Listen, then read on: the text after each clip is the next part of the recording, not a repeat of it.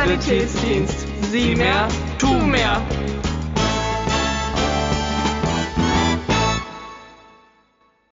Hallo und herzlich willkommen zu einer neuen Folge von Hören und Helfen, der SSD-Podcast.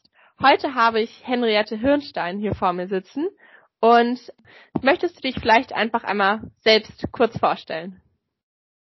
Ja, ich bin Henriette und ich gehöre zur Gliederung Kiel und bin schon seit knapp 15 Jahren bei den Maltesern und mache da im Moment ganz viel im Sanitätsdienstbereich. Ja, sehr schön. Genau. Und Sanitätsdienst ist ja, sage ich mal, so eine nächste Stufe, die man machen kann, wenn man vielleicht aus dem SSD rauskommt. Wir haben auch einige SSD-Schüler oder Schülerinnen bei uns, die ja auch in Hamburg zumindest, wir kommen ja aus Hamburg, in der Sanitätsjugend sind. Und da vielleicht aber jetzt soll es in dieser heutigen Folge vor allem viel um Einsatztaktik gehen und die Organisation des SSDs. Und da vielleicht die erste Frage an dich. Was kann man denn so vorab im SSD tun, um bestmöglichst auf potenzielle Einsätze vorbereitet zu sein? Ja, ganz grundsätzlich gilt immer üben, üben, üben. Je mehr man Sachen trainiert, desto einfacher fallen sie einem auch im echten Einsatz, weil es zu gewohnten Abläufen wird. Und da helfen natürlich Übungsabende, Fallbeispiele und genauso auch Theoriewissen. Und ich weiß, das ist natürlich gerade unter Corona nicht so einfach. Aber man kann auch einfach sich nochmal Unterlagen durchlesen oder mit anderen Leuten aus dem Schulsanitätsdienst Fallbeispiele mündlich durchgehen. Das geht auch online zum Beispiel. Dafür muss man sich dann gar nicht unbedingt treffen. Und es gibt trotzdem Sicherheit dann in dem echten Einsatz. Mhm. Also da einfach sich damit beschäftigen mit der Thematik. ja, genau. Sehr schön. Und wie geht man dann idealerweise beim Einsatz so im Allgemeinen vor? Also gibt es so ein gutes Schema, was man oder ein paar Sachen, die man vielleicht beachten sollte? Ja, also es gibt ganz viele Schemata, an denen man sich orientieren kann. Als allererstes zählt aber natürlich der Eindruck, wenn ich hinkomme, was habe ich für einen Eindruck vom Geschehen, was ist überhaupt auf den ersten Blick passiert. Und da kommt an allererster Stelle dann auch immer, muss ich mich selber irgendwie schützen? Gibt es offene Stromkabel? Das ist der Klassiker. Kann ich ausrutschen? Ist vielleicht irgendwo noch eine Gefahrenquelle? Das muss ich immer zuallererst gucken und ausschalten, damit ich mich nicht selber in Gefahr bringe. Und dann gibt es verschiedene Schemata, wie eine Behandlung oder eine Untersuchung abfolgen kann und die werden auch alle unsere Schulsanitäterinnen und Schulsanitäter kennen, von ABCDE-Schema bis Schema für die Befragung von den Patienten und damit kann man sich ganz gut da durchhangeln. Ach, sehr schön, genau. Aber auch der Eigenschutz ist wichtig, weil klar, wenn man dann am Ende sich selbst verletzt, dann ist man auch keinem mehr eine Hilfe. Also das wäre genau. dann schlecht. Was kann man denn nun tun, wenn es bei so einem Einsatz vielleicht zu unvorhergesehenen oder ungeplanten Ereignissen kommt? Wie sollte man damit vielleicht am besten umgehen? Ja, man muss da immer darauf vorbereitet sein, dass kein Einsatz läuft wie der andere. Und es hilft dann immer, den Einsatz einfach wie von vorne zu bewerten. Also wenn was Unvorhergesehenes passiert, dann fängt man einfach von vorne an. Dann bewertet man wieder, welche Gesamtsituation habe ich vor mir, sucht sich wieder meinetwegen das ABCDE-Schema und fängt einfach von vorne an. Jedes Mal, wenn sich die Situation deutlich verändert, nimmt man das einfach von vorne wieder auf. Okay, und wenn man jetzt sagt, dass es ja vielleicht dann auch Schwierigkeiten gibt, so wer macht jetzt eigentlich was und ähm, dann vielleicht auch innerhalb der Schulsanitäter oder vielleicht kennst du es auch aus den Sanitätern bei euch, vielleicht da manchmal auch so ein bisschen die Zusammenarbeit nicht so rund läuft. Wie sollte man solche internen Herausforderungen oder vielleicht Unstimmigkeiten am besten angehen? Also da finde ich, gibt es so zwei Faktoren. Das eine wäre ja so die Unstimmigkeit während eines Einsatzes und einmal so Unstimmigkeiten, die ganz grundsätzlich auftreten. Während eines Einsatzes ist es auf jeden Fall wichtig, dass man immer miteinander spricht. Man kann nicht zu viel kommunizieren während eines Einsatzes. Das ist auch wichtig, dass man persönliche Dinge außen vor lässt, egal ob man jetzt seinen Kollegen besonders mag oder nicht. Da muss man einfach zusammenarbeiten und besprechen.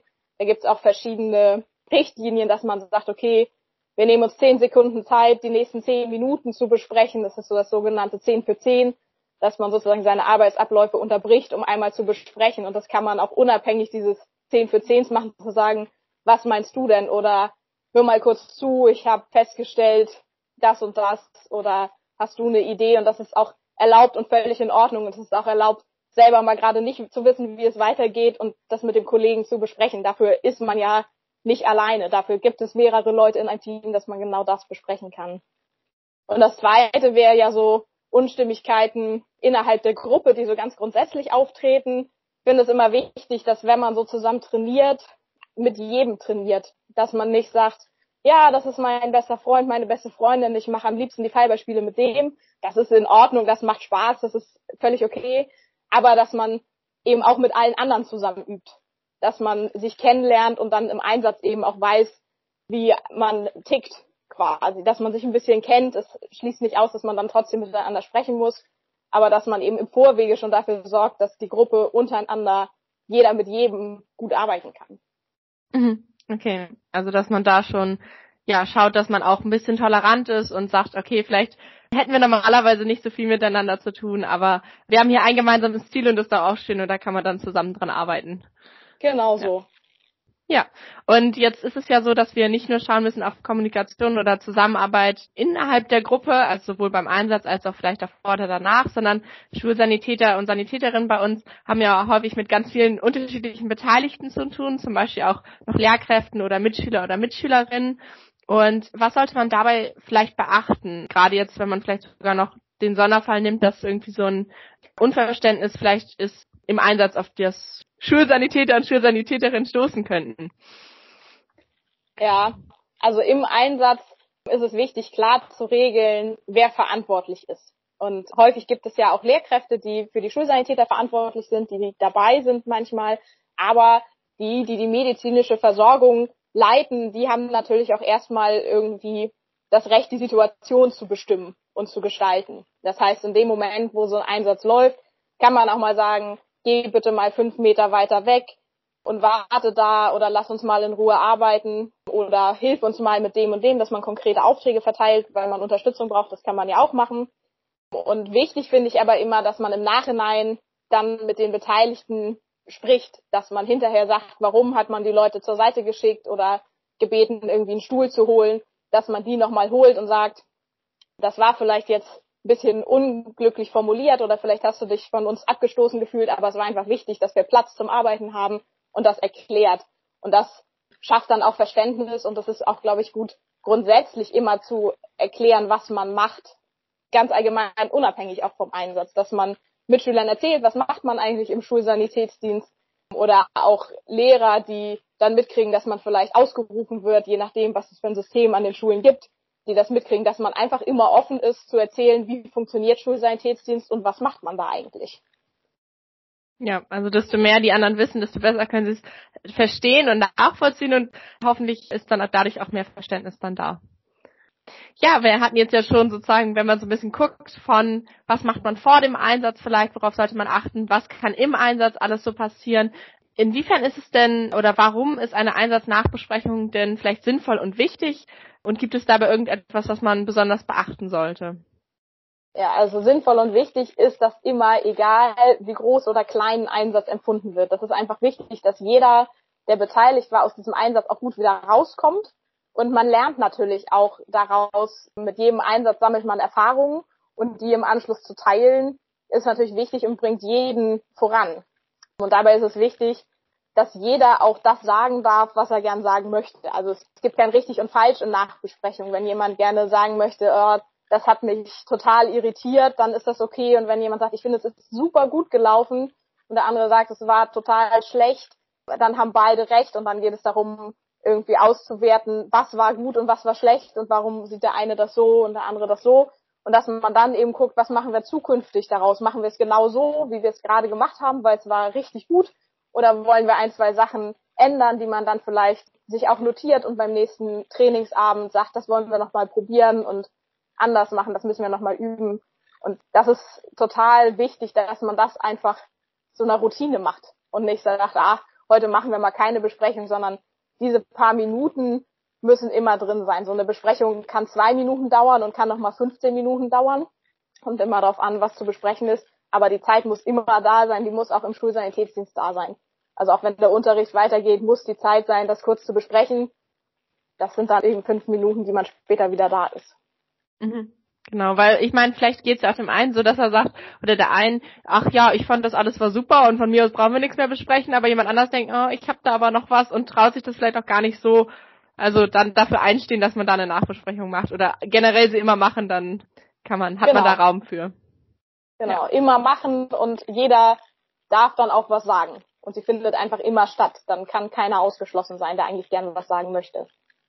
Würdest du sagen, dass es bei so einer Nachbesprechung auch sinnvoll ist, zum Beispiel noch ja andere Mitglieder aus dem Schulsanitätsdienst mit einzubeziehen, die vielleicht jetzt nicht auf dem Einsatz dabei waren? Also manchmal ist es ja so, dass man irgendwie an der Schule fünf oder sechs oder vielleicht auch acht Schulsanitäter hat und dann nicht unbedingt alle natürlich bei jedem Einsatz dabei sind. Ist es dann sinnvoll, alle mit einzubeziehen oder tatsächlich nur die, die akut auf dem Einsatz waren?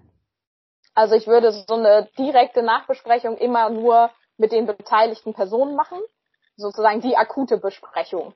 Und was man dann aber gut machen kann, ist einfach beim nächsten Gruppenabend oder Treffen zu sagen, von dem Einsatz wollen wir euch gerne berichten, wie wir den wahrgenommen haben, was passiert ist und das durchaus mit allen besprechen, dann ist ja für alle eine wertvolle Erfahrung, wenn man sagt, dabei haben wir das und das gelernt und festgestellt. Das kann dann für alle wichtig sein, aber ich würde sozusagen erstmal immer mit den Beteiligten unter sich das nachbesprechen und dann die Erkenntnisse mit den anderen teilen. Ja, sehr schön. Und ich glaube, so haben wir jetzt schon einen echt guten Einblick dazu bekommen, was man so bezüglich der Einsatztaktik vielleicht beachten sollte als SSD-Schüler oder SSD-Schülerin. Gibt es denn jetzt noch etwas, was du vielleicht gerne abschließend loswerden möchtest oder unseren Zuhörer und Zuhörerinnen mit auf den Weg geben möchtest? Ja, ich komme selber auch aus dem Schulsanitätsdienst und fand das immer eine ganz wertvolle Sache, weil ich häufig Unsicherheit erlebt habe, dass andere Mitschülerinnen oder Mitschüler nicht wissen, was zu tun ist und auch Lehrerinnen und Lehrer häufig da überfordert sind und finde, dass der Schulsanitätsdienst da einen ganz wichtigen Beitrag leistet, Schule irgendwie auch sicherer zu machen und da Versorgung zu leisten. Und ich freue mich über jedes Mitglied, das hinterher auch bei den Maltesern bleibt. Das muss dann nicht im Sanitätsdienstbereich sein. Es gibt so viele Möglichkeiten. Aber dieses Engagement beizubehalten, das ist irgendwie schön und wichtig und da freue ich mich über jeden, der dabei bleibt. Ja, das freuen wir uns auch. Ist ja auch immer schön, bekannte Gesichter dann nicht so aus den Augen zu verlieren, sondern wenn die da bleiben. ja. Ja, genau. ja, dann würde ich sagen, vielen, vielen Dank für das Interview. Schön, dass du heute dabei warst. Und dann hoffe ich, dass ihr wieder reinschaltet, wenn es wieder heißt. Schulsanitätsdienst. Sieh mehr, tu mehr.